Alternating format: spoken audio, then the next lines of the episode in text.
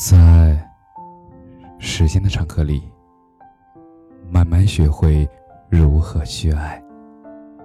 大家晚上好，我是深夜治愈师泽是，每晚一文伴你入眠。求求你，别再做老好人了。不知道从什么时候开始，老好人。成为了人们反感的对象，而他们性格温和、随和厚道，不愿意得罪人，不会拒绝人，原则意识很弱，也因此成为了人们心里可以欺负的对象，以以至于很多老好人自己也开始厌恶这种不敢说不。又怕伤害关系的交际状态。事实上呢，善良本没有错，错的是践踏善良的人。不是所有人都懂得珍惜你的忍让。你可以做一个好人，可是不要做一个老好人。其实好人的牌匾真的很沉重。我在网上看过这样一个故事：阿西是个厚道善良的人，有个幸福的家。而这几年他赚了一点钱，妻子担心他在外边把钱借出去，而到时候又要不回来了，就和阿西说好了，不许在外面借钱给别人。阿西答应了。也确实像妻子所说，阿西这些年借出去的钱几乎没有要回来的，而每次上门要钱，全都被别人一句“没有”就打发走了。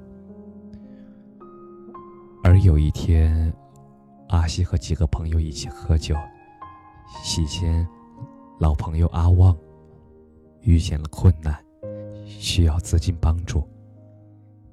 一听到别人有困难呀，阿西立马动了自己的恻隐之心。加上酒精的作用，阿西当场就借给了阿旺一万块钱。而至于和妻子的约定，早就抛诸脑后了。而等到酒醒了之后，阿西才想起了妻子的约定，自己的手头没有钱，只好去求妻子。和妻子解释说：“阿旺是自己的好哥们儿，和别人不一样，肯定会还的，就帮帮人家吧。”可是任凭阿西怎么说，妻子小月就是不为所动。可是已经答应阿旺了，总不能失信于人吧？没有办法。阿西只能背着妻子小月去跟别人借了钱，然后再给阿旺。像阿旺这样的事情，阿西遇见过好几个了，而他也背着妻子和别人借了好几万，然后再转手借给那些向他借钱的人。其实阿西是好人，可是他与人交往不想得罪人，不会拒绝别人的要求。最后受累为难的都是自己。其实我们都应该知道做一个好人，可是好人是没有明确的定界的。说白了就是每个人都有自己的出发点，可以满足自己的就是好人。而阿西这样无止境的满足别人的需求，是在拿别人的好人标准来要求自己。而忽略了自己的实际情况，给自己增加了负担。好人的牌匾真的很沉重。其实谁都想讨好，谁也不想深交，谁也交不深。谁都想讨好的人，谁也交不深。迎合可能会让人有短暂的交集和表面上的和睦。可是有自我的两个人，才能在交往中真正体会到共鸣的快乐和理解的不易，从而产生真挚的感情。前者把自己伪装成和别人一样的样子时，就已经失去了塑造自我的能力，也也就体会不到两个人之间自然默契的珍贵之处。而老好人恰恰就是为了迎合别人，孤立了自己。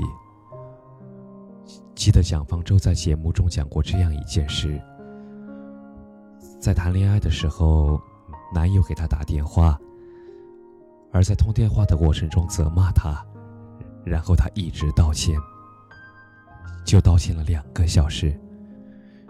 可是对方认为这个道歉很敷衍。挂了电话之后，便一直打，一直打。而他看着密密麻麻的来电显示，吓得浑身发抖。可是他不敢给对方说：“你不要给我打电话了。”再这样下去，我会生气的。蒋方舟还说呀：“记得刚参加工作的时候，明明觉得一些比自己大的人讲话乱七八糟的。”可是从来不敢表达自己的内心真实想法，反而还会违心的称赞对方，要求对方再来一段。其实现实交往中，处处逢迎，可能表面上会和别人和和气气的，可是成年人的世界，其实大家都心知肚明。可以促成两个人深入交往的，往往就是相同的原则。和相同的立场，而你表现的太过圆润，没有性格上的突出之处，别人想去接近你，也都找不到和你契合的点在哪里，所以也就很难深入的交往下去。所以蒋方舟觉得，自己二十八年来，从来没有和别人产生过真正的联系。毕竟，人和人长久深入的相处，所靠的还是共性和吸引。屈就自己，也没有换来满意的关系。清醒思考的艺术中，提到了一个互惠的偏差，而大概意思就是这样的：如果 A 从 B 的身上得到了实惠，那么过不了多久。A 也会回报给 B，因为大部分人都不能忍受亏欠。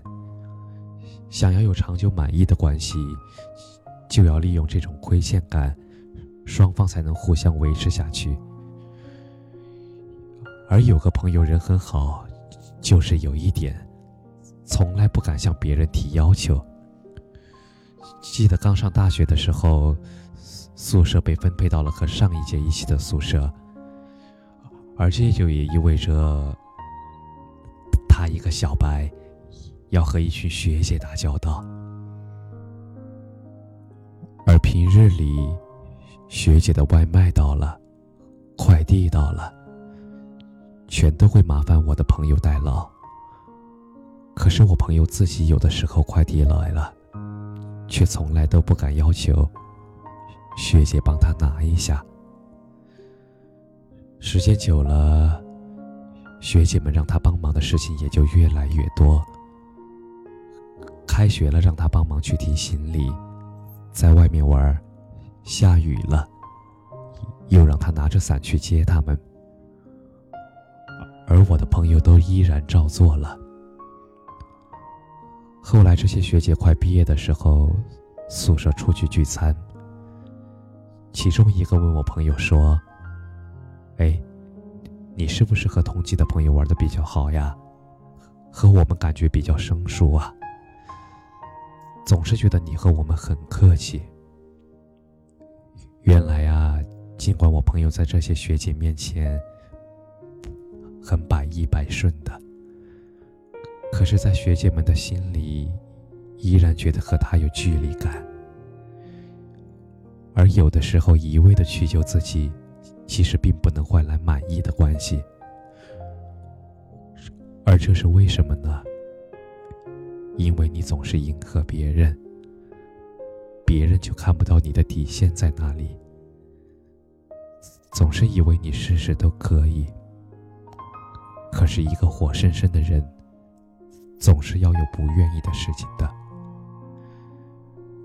而这好像就是在迁就别人，而这种不疼不痒的交往方式，很难刺激别人的心理。其实交往的本质是需求的互换，总是憋着自己，你就无法与别人的需求形成回路，一段关系就变成了单方面的付出，而关系是无法继续下去的。